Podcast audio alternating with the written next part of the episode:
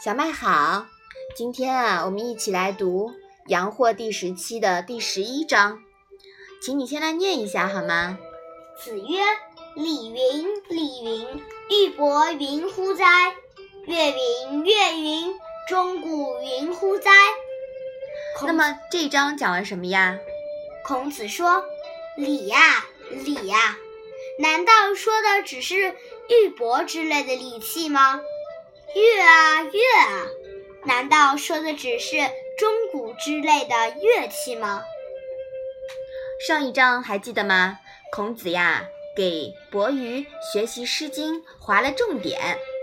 那这里呢，给大家学习礼乐指明了方向。就像学《诗经》不能仅学学它的文学艺术一样，学习礼乐呀，也不只是简单的礼器钟鼓艺术鉴赏，不在于形式上的玉帛钟鼓，也不在于仅仅在享受。礼乐呢，其实质啊是讲法道，表达的是一种意识形态，是用来陶冶情操的。所以说呀，孔子。孜孜以求，希望恢复的表面上面来说是理智，其实呢是想要恢复秩序，来恢复和谐。郁郁乎文哉？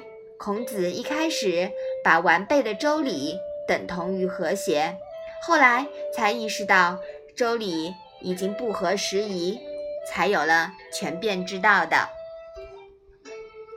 好。我们把这一章啊再来读一读。子曰：“礼云，礼云，玉帛云乎哉？